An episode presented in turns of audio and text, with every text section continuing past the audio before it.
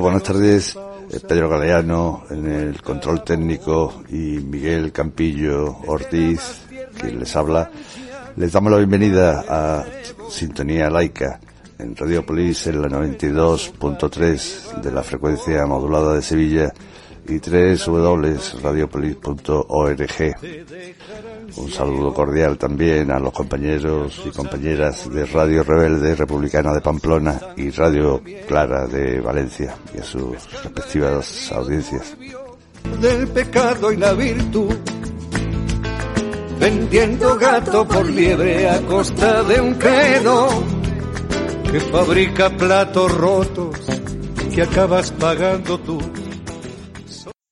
Tenemos al teléfono a Pablo Gutiérrez Toral, es investigador en el Instituto mm, de Ganadería de Montaña del Centro Superior de Investigaciones Científicas y la Universidad de León. Eh, buenas tardes, eh, Pablo. Buenas tardes. Bueno, pues enhorabuena por el magnífico trabajo este del calendario de 2021, calendario científico escolar. Eh, háblanos de, de él un poquito. Sí, pues la verdad que estamos muy contentos porque está teniendo muy buena acogida, como el año pasado. Mm. Pues el calendario nada es un proyecto que, mm, que lo que hace es recoger en un calendario que es una alternativa laica a un calendario al calendario tradicional.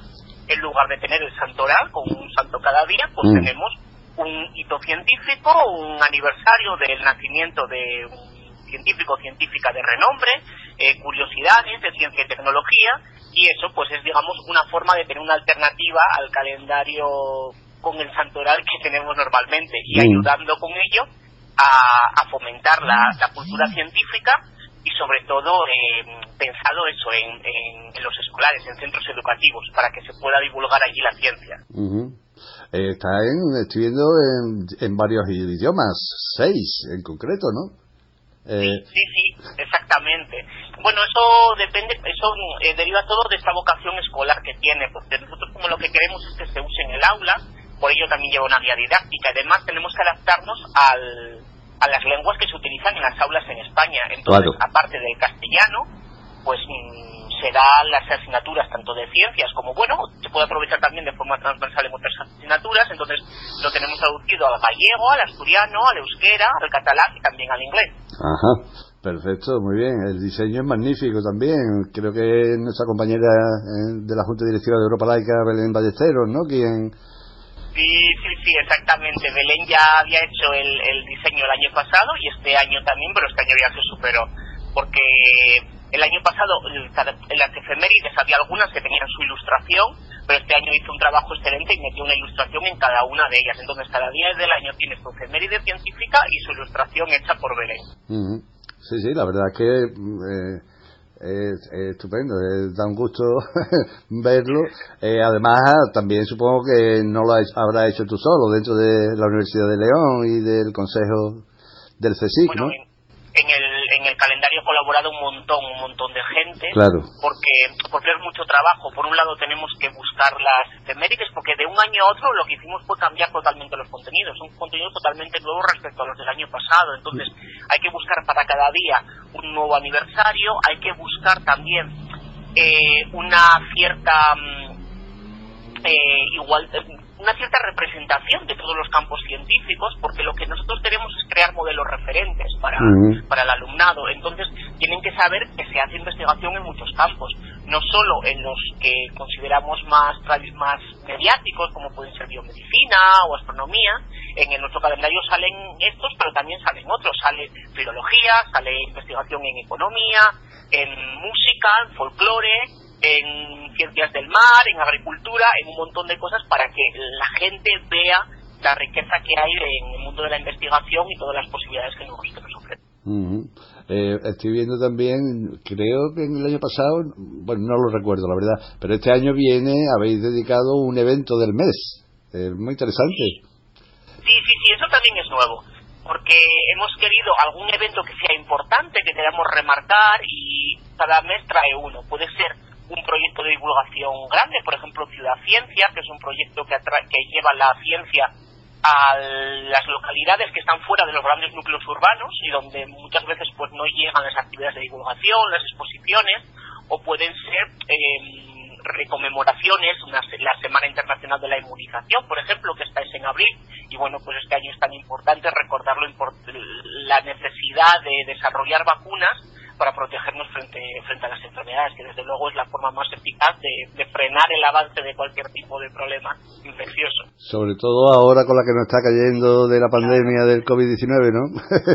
pues sí, pues sí, por eso hay que recordar la importancia de la ciencia, que cuando alguien ve eso, ve un calendario y siempre, pues tradicionalmente ves cualquier calendario y te sale, pues no lo sé, eso, el 6 de enero y te pone la epifanía del Señor, pues igual es más interesante recordar que el 6 de enero, por ejemplo, y no recuerdo mal, eh, ahora me, acabo de olvidar qué efeméride teníamos este año, el 6 de enero, creo que era la de Marisol, que fue una investigadora que desarrolló una nueva técnica para el mm, análisis de vitamina B12, que fue muy importante para frenar la anemia perniciosa. Entonces, son avances que esos sí son los que contribuyen a mejorar nuestra sociedad y a que avance.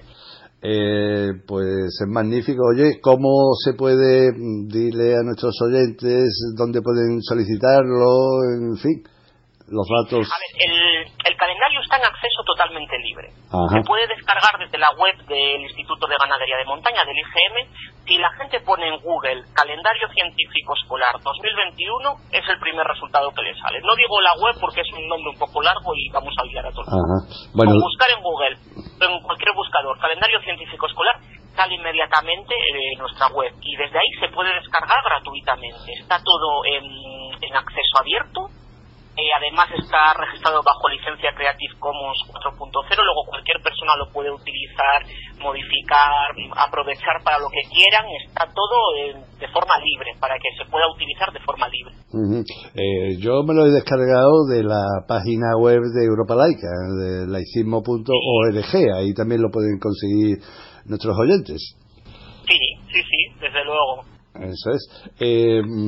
Eh, pues, ¿qué, ¿qué más nos dirías? Bueno, pues de este año, pues querría destacar algunas de las novedades que tenemos.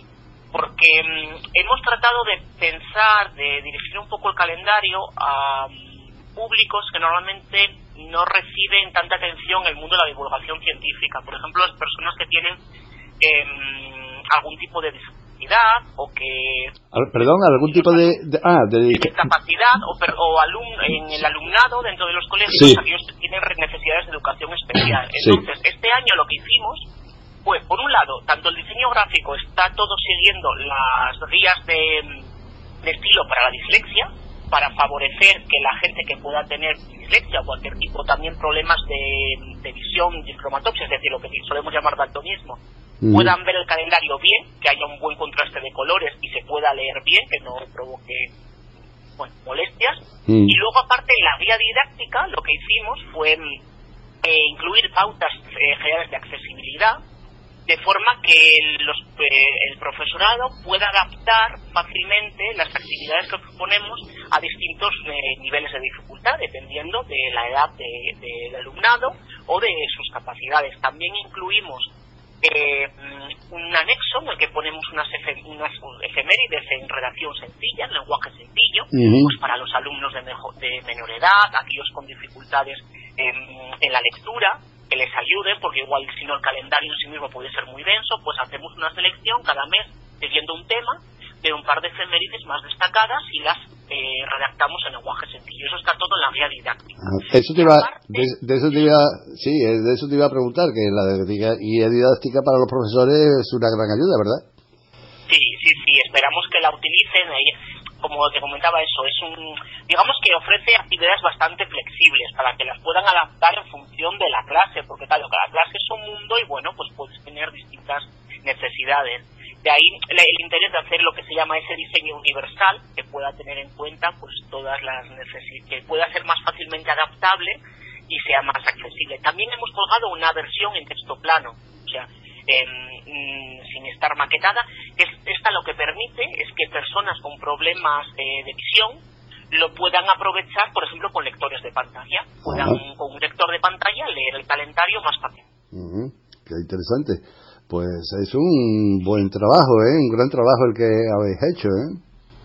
la verdad que muchas gracias. Fue, fue eso, fueron muchas horas de trabajo, pero bueno, estamos muy muy contentos. Ha colaborado un montón de gente desde Europa Laica. La verdad que tenemos que, que darles las gracias porque tanto el apoyo que hubo desde el principio, porque no olvidemos que esta iniciativa eh, se empezó a hacer el año pasado precisamente por eso, por el apoyo que dio Europa Laica para mm. hacerla mm. y que y que bueno podemos continuar. Ahora hemos conseguido financiación a través de la FEDIP, la Fundación Española de Ciencia y Tecnología, mm. pero sin ese impulso inicial pues no hubiera sido posible. Pues muy bien. Eh, ¿Quieres añadir alguna cosa más que creas conveniente que se sepa del calendario? Y... Bueno, y puede ser si la gente que está oyendo pues quiere hacer alguna propuesta o para incluir en próximas ediciones, pues nos las puede hacer llegar. Tenemos tanto una cuenta en, el, en Twitter, un calendario arroba científico, calendario científico, donde nos pueden escribir o me pueden escribir a mí directamente a mi correo electrónico, pablo.toral arroba o a través de la página web donde se descarga el calendario también hay una encuesta que se puede luego incluir comentarios, así que si alguien pues mm, cree que, que, no hemos metido a una persona que debería estar en el calendario que, que lo merece, pues que nos mande sus propuestas porque porque esto a nosotros nos encanta poder eh, eh, recibir las propuestas de la gente y hacerlo más rico. Claro, claro, es lo más inteligente, claro que sí.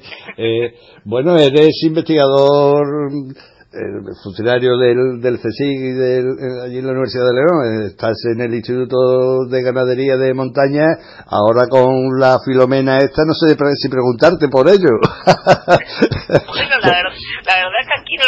Tocando mucho.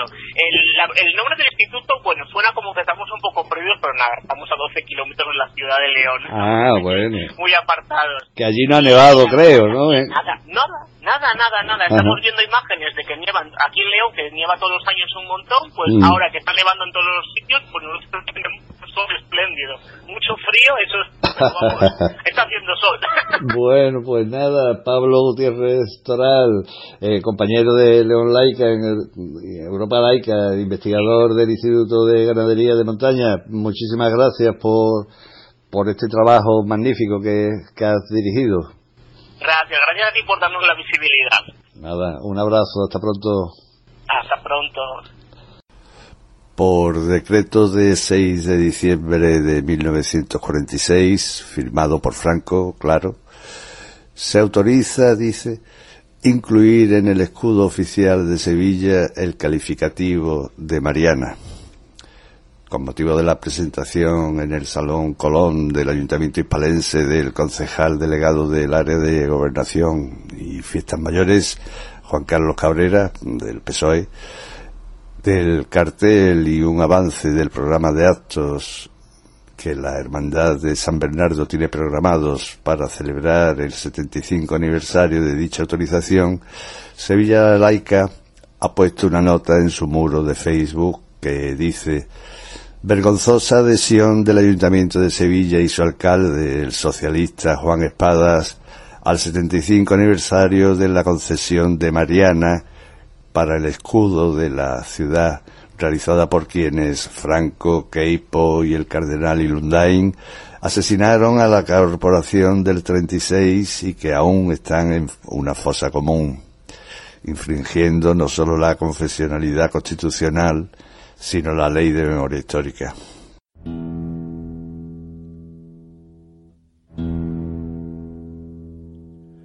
Padre nuestro que estás en las cunetas de los campos de España desde hace tiempo ya. Padre nuestro, abuelo tan querido, pagaste con tu vida luchar por la igualdad. Padre muerto que estás aquí en el suelo, en mil fosas comunes, cubierto en tierra y cal. Aún sin vida les dabas tanto miedo, pensaban olvidarte queriéndote ocultar. Padre nuestro, te has transformado en pastos, en árboles y flores del campo en libertad. Tus sustancias se han vuelto cosas vivas son polen de las flores en el aire a flotar. Padre, madre, hoy inundas el aire que sienten los pulmones de España al respirar. Cuando el sol de las nuevas primaveras aún tímidamente nos viene a visitar.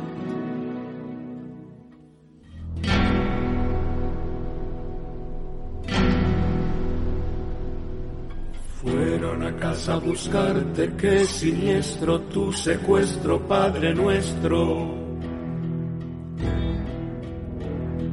Te dejaron padre muerto con el corazón abierto, yerto. Al pie de un muro frío, duro en cualquier huerto, quebrada en comunes fosas tu presencia poderosa, ni una rosa ni una losa con tu nombre en el lugar, tu memoria peligrosa, aunque rían ocultar.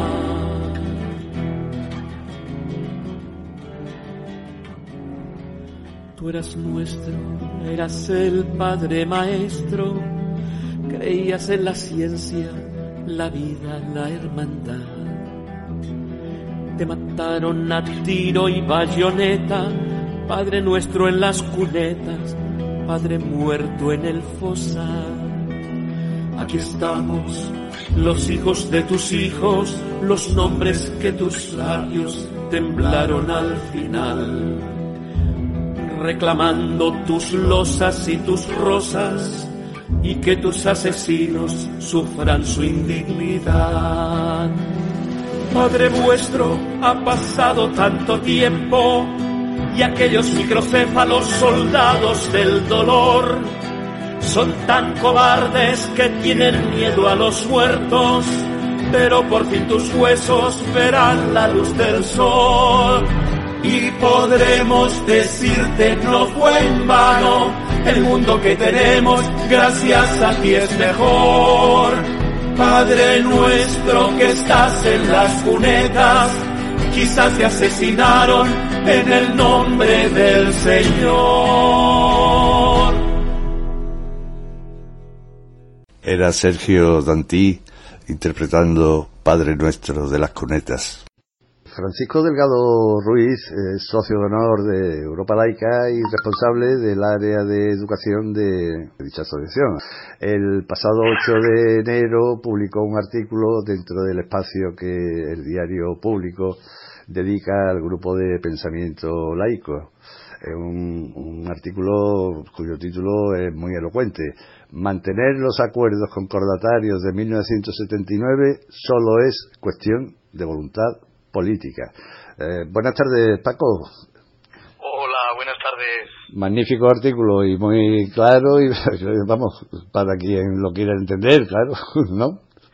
Constatar una realidad, no, no, ni siquiera es un artículo opinativo, sí, es una claro. realidad que es la que llevamos 42 años con un concordato, con unos acuerdos concordatarios. Uh -huh y han ido pasando gobiernos de todo tipo. Evidentemente los gobiernos más conservadores no le iban a meter mano a este tema, aunque bueno, pues no hubiera estado tampoco de más porque Mm. contravienen bastantes principios constitucionales. Claro.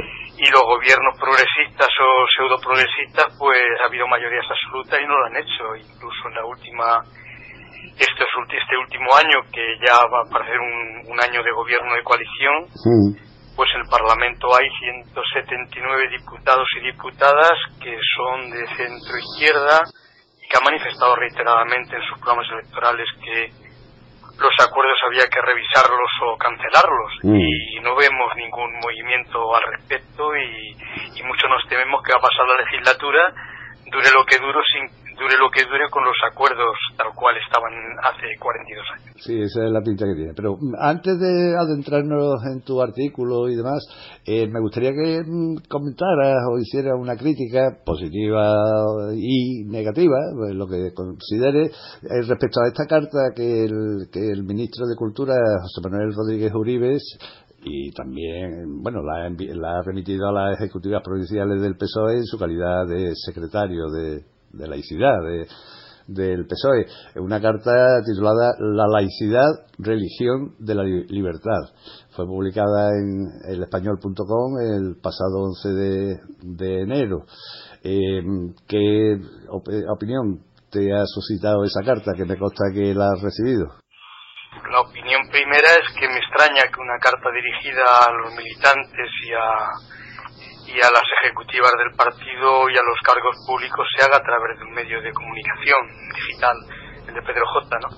Mm, no sé, me extraña, ¿no? Más, más que más que de una, una llamada de atención a los militantes y a los eh, cargos ejecutivos del partido, es una carta abierta a la ciudadanía mm, en la que el secretario de laicidad viene a decir los logros que el Partido Socialista ha hecho en, en derechos civiles, que, bueno, pues es de reconocer que algunas cosas han logrado, ¿no? El tema de los matrimonios del mismo sexo, el tema del aborto en parte, el tema de la eutanasia en parte, y bueno, pues todos aquellos logros, pues el no, el que el actual presidente de gobierno no, pues no prometiera el cargo delante de un crucifijo, que era por la primera vez, y que lo que va haciendo un repaso de, un balance, historia, claro, un marco general de los logros que se han, que se han conseguido, aparte de una especie de de bueno pues de análisis histórico del significado de la laicidad ilustrada y ya está, ¿no? Esa especie de artículo de opinión que, se publica y que va dirigida a los afiliados y evidentemente a la ciudadanía en su conjunto para decir las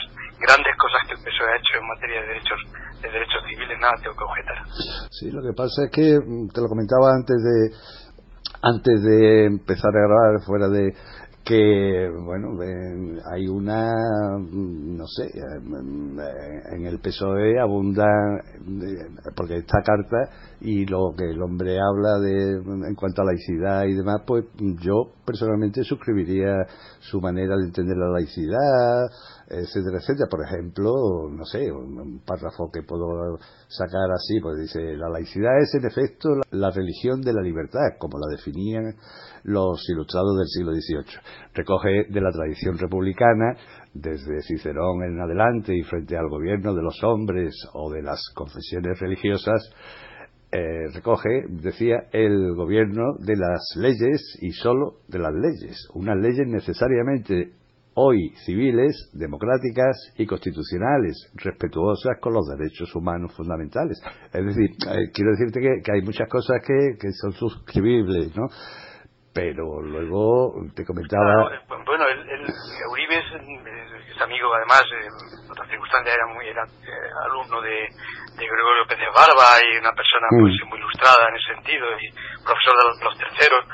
Eh, claro, es una persona, escrito hace unos años, ha escrito un libro sobre laicidad y es una persona capacitada en ese sentido, ¿no? Mm. bueno, pues sí, es en ese libro viene a decir lo mismo, un libro pequeñito, muy interesante, pero claro, eh, obras son amor y no buenas razones. Claro. Bien todo eso, y, pero la, en la práctica diaria España está, el Estado español está impregnado de confesionalismo de abajo arriba y de arriba abajo. Claro, y a, eso iba. han dado apenas pasos en sentido eh, contrario. Ya no me refiero a los temas relacionados con el tema del concordato, sino otros muchos temas que, ni, que nada tienen que ver con el concordato y que no, y que no terminan de solucionarse, ¿no? El mm. tema de la simbología en los centros escolares, en espacios públicos, en la judicatura, el tema de las fiestas patronales, de, todo ese tipo de historias. Este año comienza el año el año otro año sacobeo, ¿no? Que cuando el día 25 de julio lo recoge en tu artículo, sí. Santiago Apóstol, ¿no? Sí, sí, sí. Y todas las eh, autoridades civiles, militares y tal, pues ahí están el año santo sacobeo, que será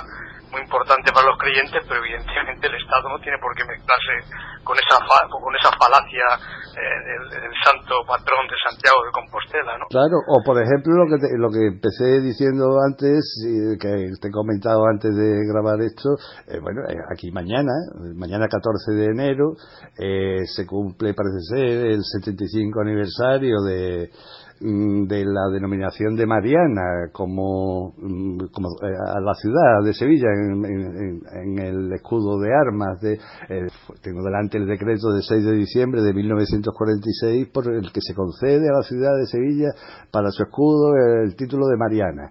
Dice que bueno que mm, se autoriza artículo único se autoriza incluir en el escudo oficial de Sevilla el calificativo de Mariana quedando la leyenda redactada de la forma tal eh, firmado por supuesto, Francisco Franco, ¿no? Porque es que, según parece, la exposición de motivos del decreto, pues que, mm, bueno, quedó patente eh, la predilección de la Santísima Virgen por Sevilla y el afecto que la misma puso siempre en engrandecer a, aquella, a la Virgen. Ha, motivado que el Santísimo Ayuntamiento de Sevilla, por conducto de su alcalde, estamos hablando de 1946. Mañana, eh, en el ayuntamiento, en el Salón Colón del Ayuntamiento de Sevilla, pues mm, el alcalde, el, delegado de gobernación y fiestas mayores, y, etcétera, etcétera, del PSOE, pues estarán allí, celebrarán el asunto, en fin, no sé, eh, y decía Rodríguez Uribe, gobierno de las leyes y solo de las leyes, unas leyes necesariamente hoy civiles, democráticas y constitucionales, respetuosas con los derechos humanos fundamentales. Todavía el alcalde aquel está en una, en una fosa común. En fin, bueno, incongruencias del PSOE. Claro, es un tema viejo el hecho de que las los ayuntamientos de muchísimas ciudades, de los ocho mil y pico municipios, la mayoría de ellos pues eh, se mezclan con cuestiones de tipo religioso y algunas que tienen que ver con la época del fascismo, ¿no? Del franquismo, claro. este caso que tú me comentas de Sevilla, sin tener en cuenta pues todo lo que estamos hablando en memoria. Claro. Que tener en cuenta que en España se instauró una, una dictadura nacional católica, eh, más que fascista, que, que también en una dictadura nacional católica en donde la Iglesia influyó enormemente en todo el proceso de, de, conquista, vamos, de, conquista del Estado, del Estado republicano y, bueno, pues eh, muchas cosas que vinieron en los años siguientes tienen que ver con estas cuestiones, incluso con el tema este de Sevilla. ¿no? Mm. Entonces nos parece lamentable que a estas alturas eh, responsables públicos del partido que sean, me da igual que sean conservadores que no, hagan este tipo de barbaridad. Claro.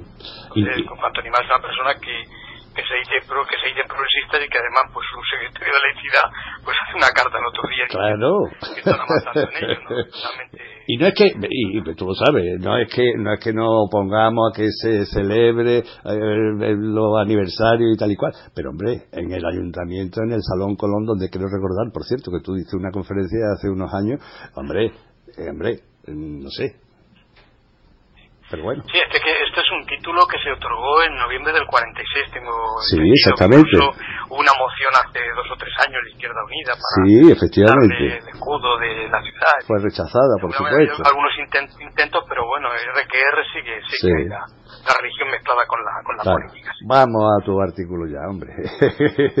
Oye, eh, ¿por qué no nos hace un poquito de historia? Esto viene de, no, de, no de ahora, sino de 1851, que fue si no el primero, uno de los primeros eh, eh, concordatos, ¿verdad?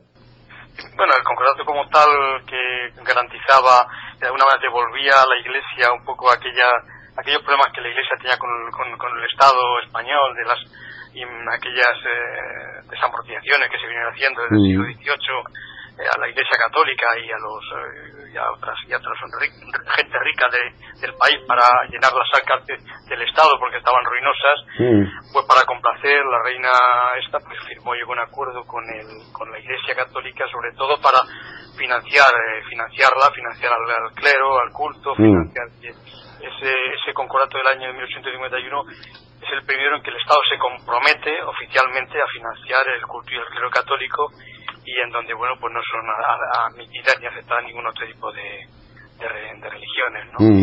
eh, sí, de ahí parte, parte ese. El siguiente concordato que se hace es eh, ya en la época de Franco, que por cierto le costó mucho a Franco poderlo firmar. Eh, que se firmó en el 1953. Sí. Y, y, de esos dos concordatos, mmm, bueno, pues llegaron los acuerdos de, de 46 eh, que yo cito aquí, que es un acuerdo en el que bueno pues el Estado no tomaría partido en que nombramientos eh, de cardenales, etcétera, haría en Santa Sede y, los otros cuatro que son los, más generosos, no los, mm. acuerdos en donde eh, pues como cito son acuerdos que, que, interpelan la Constitución española, es decir, se están negociando a lo largo de todo el debate constitucional y es conocido por, los máximos dirigentes de los partidos, es conocido los hechos, estoy absolutamente convencido, hay pruebas de ello, y se firman unos días después, bueno, pues de ser aprobada la Constitución por el pueblo español. son, son unos textos que, como antes decía, interpelan la Constitución, es decir, de alguna manera viene a rectificar apartados importantes de la, de la Constitución española y les tratan de dar un carácter internacional eh, que ya en su día fue criticado, en, si se leen las actas del Congreso y del Senado, eh, son criticados por, miembros del Partido Socialista y del Partido Comunista en aquella época. Mm. Y, bueno, pues eh, bueno pues son bueno pues son internacionales sin, sin, sin tener el, el respaldo del, de, bueno, pues de los acuerdos internacionales, ¿no? bajo el Tratado de Viena. Se hacen internacionales para darle mayor, mayor relevancia, mm. porque no podían hacer una ley orgánica en donde el Estado le, diera la, a la Iglesia Católica, en este caso a un Estado extranjero, le diera ciertas eh, preferencias como ocurren en estos acuerdos. Mm. Creo que fue un error, en su día fue criticado por el, el Partido Socialista y por el Partido Comunista, aunque de hecho pues algunos de los de los los cuatro acuerdos fueron, fueron respaldados, otros no, otros se votó en contra. Creo que fue un grave error votar a favor de alguno de estos de, este, de, alguno de estos parte de estos acuerdos por parte del Partido Socialista mm. incluso del Partido Comunista no vamos a engañar sí sí creo que fue el Partido Comunista menos beligerante eh, creo que sí fueron un poco beligerantes eh, pues todo lo que pasó aquellos años no eh, con la vista con la historia puesta atrás pues te das cuenta eh, bueno, pues de las cosas que en aquella época hicimos, eh, que, no se debían de haber hecho, ¿no? Mm. También hay que situarse en, la, en, el momento histórico. En el contexto, claro. Eh, un momento histórico muy complejo, muy difícil, con los militares ahí, con la iglesia, con mirándonos de reojo también otros otras potencias internacionales, la banca, el tema era muy, era muy complejo y, bueno, pues se hicieron cosas que no se tenían que haber hecho. Mm. Sí, el problema es que, bueno, después no se hizo por rectificar, eh, que, que, es lo, que ya duele, ¿no? mayorías absolutas del Partido Socialista en los años 80, del 82 al 94, 96, sí. 96 que, mm. y ahí hubo tiempo para hacer muchas cosas, variar la ley de memoria, eh, eh, perdón, la ley de, perdón, la memoria, bueno, haber hecho una ley de memoria buena, eh, haber, eh, haber rectificado en parte todo, el tema que el tema de los indultos que se hicieron eh, en aquella época bueno pues el tema de los acuerdos. No, no se hizo. En esos años que se podía haber hecho no se hizo. Pero bueno. Y, bueno pues ha ido pasando el tiempo ha ido pasando el tiempo y seguimos lo mismo como tú dices muy bien en tu artículo los acuerdos del 79 comprometen el sistema educativo gravemente. Y tributario también. También. El sistema tributario, eh, El sistema tributario lo compromete, el sistema educativo lo, lo, lo, compromete, mm. eh, incluso compromete al ejército. Eh, hay hay gente con galones que son que son que son clérigos. Sí. Claro, es que el tema del patrimonio, pues prácticamente el Estado la Iglesia hace lo que quiere con su patrimonio y el Estado solamente está para eh, bueno, pues para evitar que, se, que el patrimonio se deshaga o el patrimonio se arruine. Sin embargo, el propietario es la, la iglesia. Mm. Hay una serie de hechos ahí que, que, hacen que, que, bueno, pues que, sea un Estado, eh, he dicho en algunos otros artículos, ¿no? creo que en este no, eh, tengamos un Estado dentro de otro Estado, ¿no? El Estado de mm. Iglesia Católica y dentro del Estado español. Y bueno, pues nos parece una grave irregularidad. lo que es cierto es que desde hace años se viene intentando conseguir que estos acuerdos se, se, deroguen o se renegocien, ¿no? En el último extremo. Mm. Incluso hubo una vez, hace unos años, a principios de este siglo, o finales del anterior, que un diputado del Partido Radical Italiano mm. vino a Madrid intentando conseguir firmas de diputados y diputadas para que los acuerdos fueran eh, bueno, pues se llevara al Tribunal Constitucional a ver qué decía el Tribunal Constitucional. A mí en aquella época no me parecía la mejor idea, porque el Tribunal Constitucional eh, está en manos de quien estaba, ¿no? Pero bueno, el caso es que necesitaban 40 firmas y no consiguió 40 firmas, ¿eh? Mm. No las consiguió. Mm. no recuerdo bien la fecha que fue. Estuvo aquí un tiempo, una semana o así, no mm. consiguió 40 firmas para que se llevara al Tribunal Constitucional los acuerdos con la Santa Sede. Esa es un poco la realidad. También me ha extrañado que nos extrañó el año pasado, justo hace un año, que en los acuerdos de, de gobernabilidad de, PSOE, Unidas Podemos no figurara ninguna sola alusión a, esta, a esta cuestión. Ya, digamos que bueno, no era prioritario que, pero quizá algún gesto podríamos ver, pero ha pasado un año y no vemos gestos. Claro. No vemos gestos y en la dinámica política en la que estamos metidos en este momento, con la pandemia, etcétera, etcétera, pues no vemos con mucho interés por parte del actual gobierno de entrar a este tema. Es más, lo que estamos viendo es todo lo contrario. Está habiendo conversaciones del gobierno con la, con la Santa Sede y lo que se percibe es que están llegando a acuerdos ocultos que no se conocen. El mismo Uribe lo dice en su carta ah, a la militancia. Sí, sí, bueno, y de las inmatriculaciones pasa, pasa de puntillas.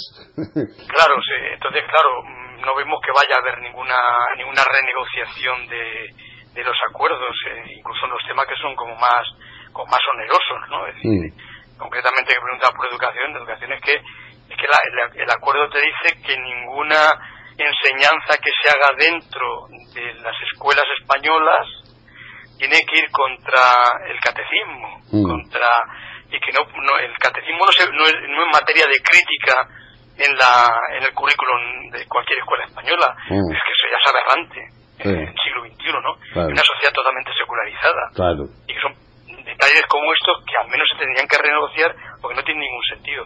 Y no vemos voluntad política por parte del actual gobierno entrar en el tema de los acuerdos. Y cuando hablamos del actual gobierno hablamos de los dos partidos que lo componen, ¿eh? Hablo del gobierno colegiado. Exacto. Que vamos a...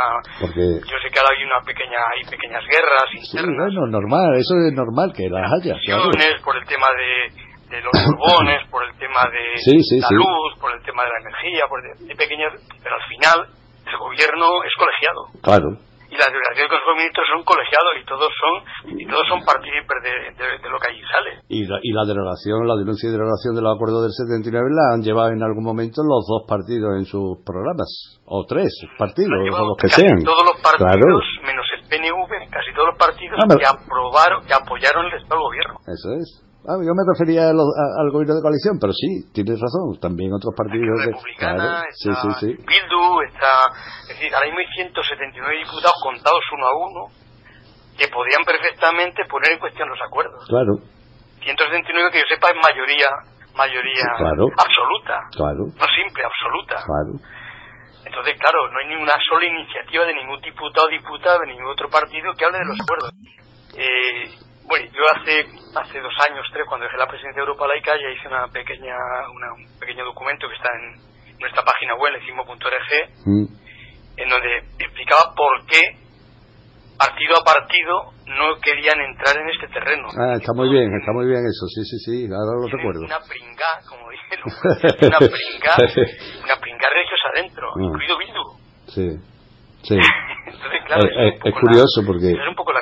Mm, no ya no digamos que es República de Cataluña. Mm, claro. no sé qué le tienen. Eh. Ahí el hombre este, una de las cosas que es, cierto, la ley de regulación, ley orgánica de regulación de la eutanasia, pues es un, es un avance en la laicidad del Estado. El otro día estuvimos charlando con Carlos Barra, eh, también hemos charlado en Sintonía Laica con otras personas de la ejecutiva de DMD, eh, Eva Camps, bueno, están satisfechos con la ley de eutanasia y cierto, eh, un paso adelante, pero en fin, a ti también te parecerá bien, supongo, la ley de eutanasia, ¿verdad? Yo tengo la desventaja de que no sé por qué siempre encuentro alguna pega. No, sí. cosas. Yo Carlos Barra. Yo creo en el carácter.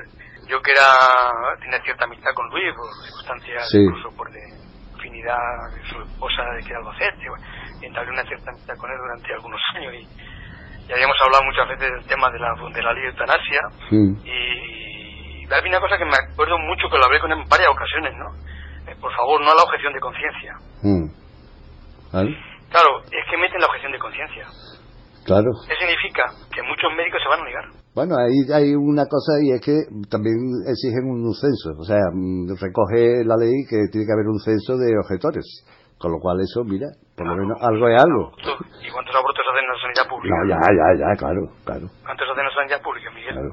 Abortos. ¿Tú conoces alguno? No, no, lo que conozco son los ataques y la, y la, y la beligerancia de los ultracatólicos a las mujeres que van.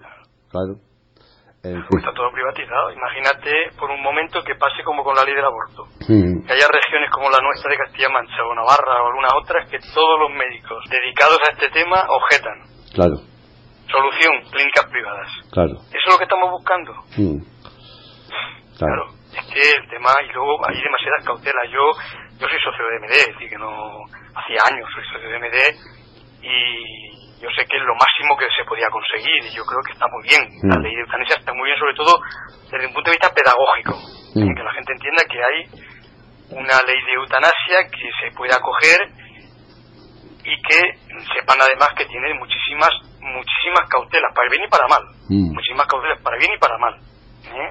y sobre la marcha, conforme se vayan desarrollando en cada comunidad autónoma el tema de esta ley de eutanasia, veremos cómo, qué resultados va a ir dando y los problemas que vamos encontrando y que no vamos encontrando. Mm. Pedagógicamente está muy bien e, e, instrumentalmente esperemos que también esté muy bien, pero hay una serie de elementos ahí de, cautelas y la objeción de conciencia que veremos qué resultado da en cada una de las comunidades autónomas. Esa, es la, la, siguiente pregunta que te quería hacer. Que ya la vicepresidenta del gobierno ha anunciado que tiene la intención de llevar al Parlamento este año un proyecto de ley de libertad de conciencia, pero con los acuerdos con la Santa Sede del 79 vigentes, eh, creo que en tu artículo lo califica de que sería contaminada.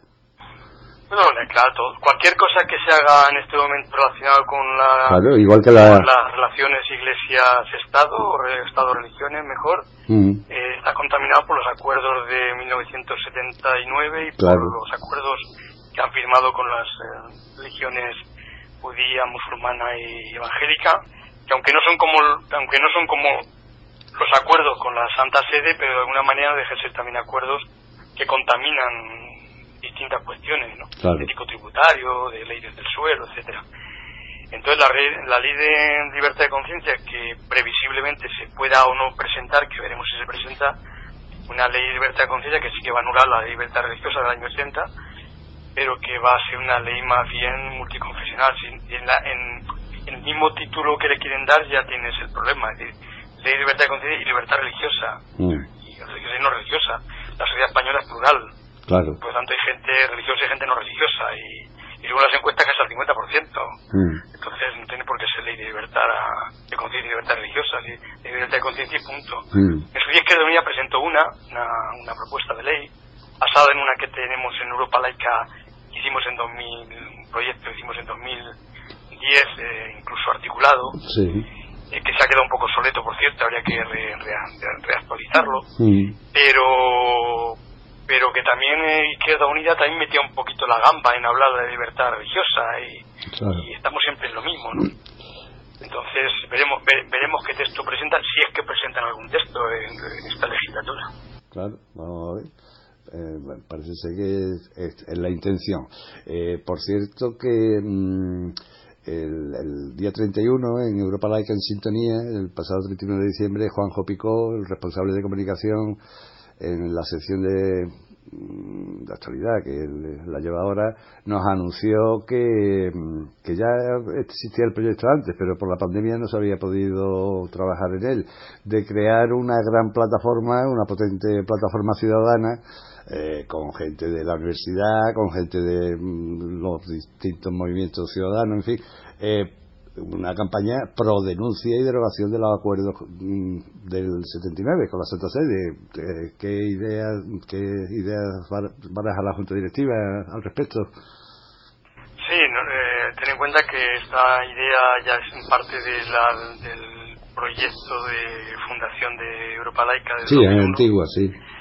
Eh, antigua y en aquel plan de programa de Europa Laica estaba este, entre otros muchos. Mm y en este caso el actual presidente Antonio Memorián hace un par de años mm, contactó con algunas organizaciones eh, laicistas y humanistas del Estado español mm. para mm, hacer una plataforma exclusivamente destinada a exigirle al, al Parlamento la denuncia y derogación de los acuerdos con los Santa Sede. Se han contactado ya pues con asociaciones catalanas como Ferri Guardia o asociaciones de otra naturaleza, humanistas, redes cristianas, organizaciones de ateos, mm.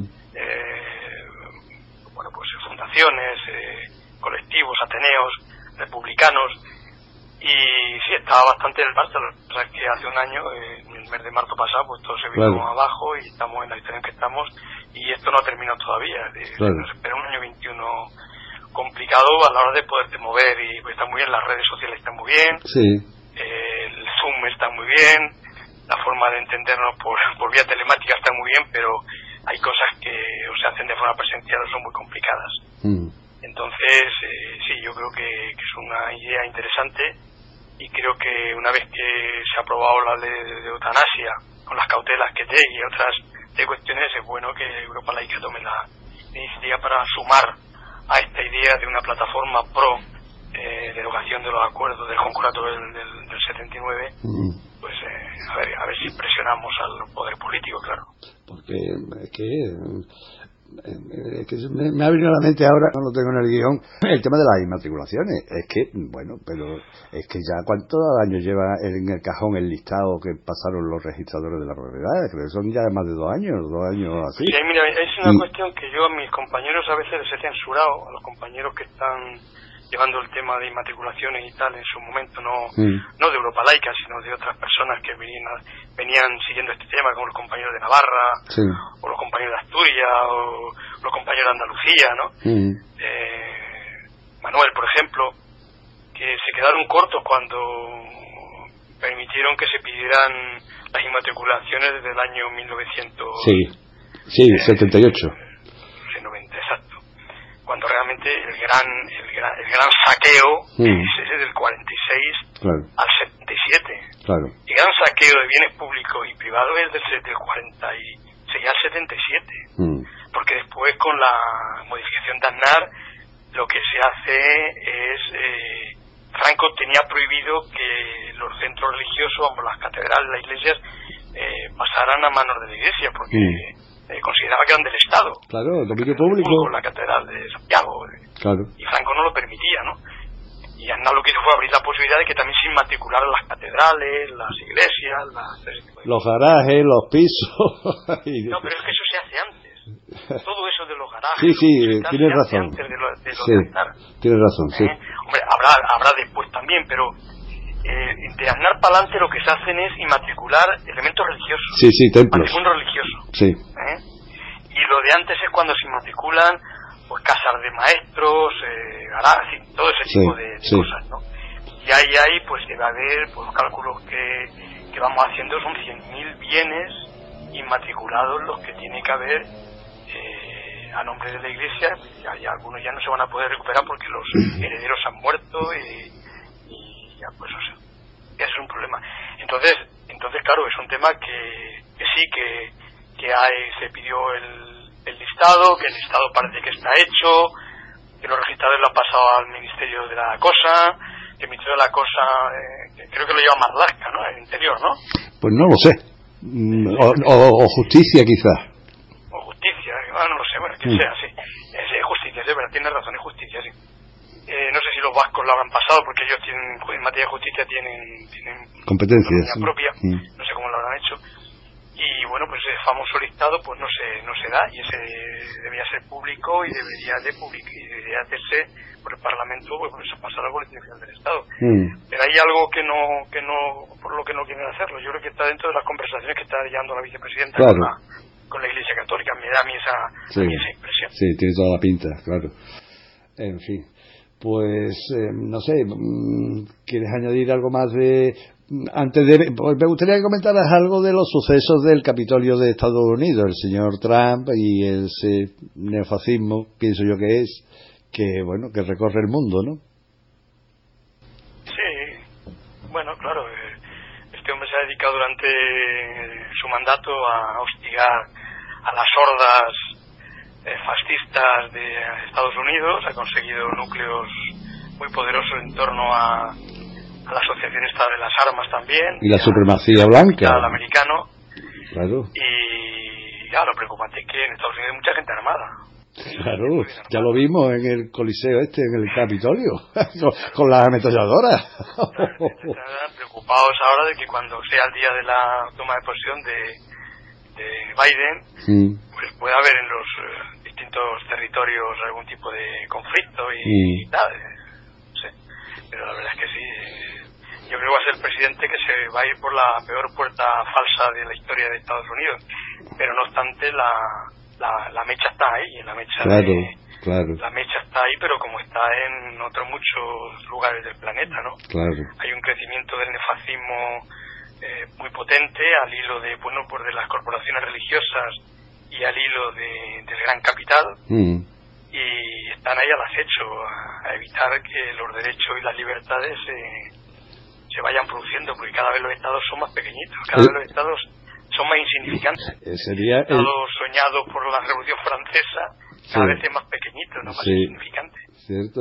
Eh, sería el cristofascismo que, que ha acuñado el término el teólogo Juan José Tamayo, ha publicado un libro sobre...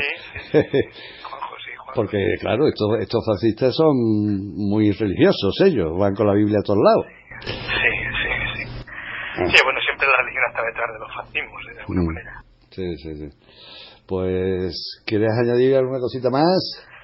No, no, que, no, que muy bien, que muy bien por vuestro, por vuestro programa y adelante y todo lo que sea hacer pedagogía, aunque aunque seamos grupitos muy pequeñitos de resistencia, pues hay, hay que seguir con ello. Pues muchas gracias por, por llamarme. Nada, hombre, Paco, por Dios. si tú, yo creo que eres colaborador ya de Sintonía Laica. eh, Francisco Delgado, eh, responsable del área de educación de, Europa Laica. Un placer siempre charlar contigo. Un abrazo. Y yo, y yo con vosotros. Venga, un abrazo.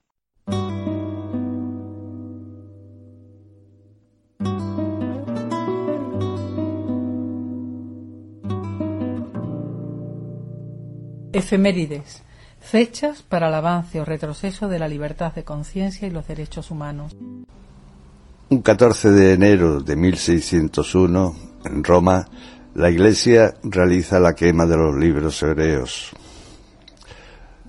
Otro 14 de enero de 1696, los jueces de los juicios a las brujas de Salem realizan la confesión oficial de los errores y asesinatos cometidos durante los mismos.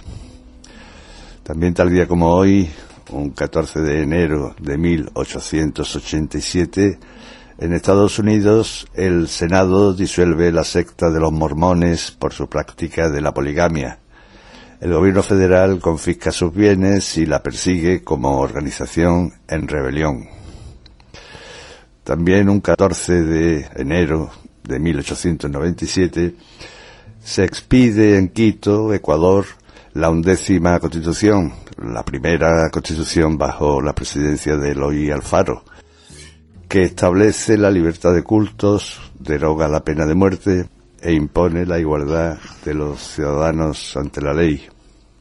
Y también un 14 de enero de 1988, en Bradford, Reino Unido, cientos de musulmanes queman cientos de ejemplares de la novela Los versículos satánicos de Salman Rushdie.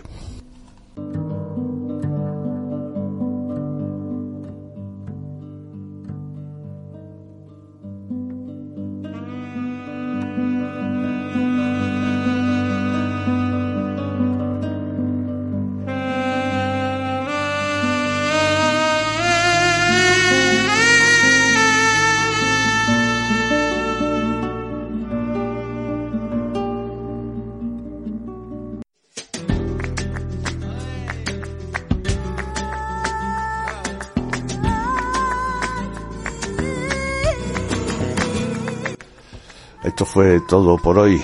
Ya saben, calma, paciencia y reflexión.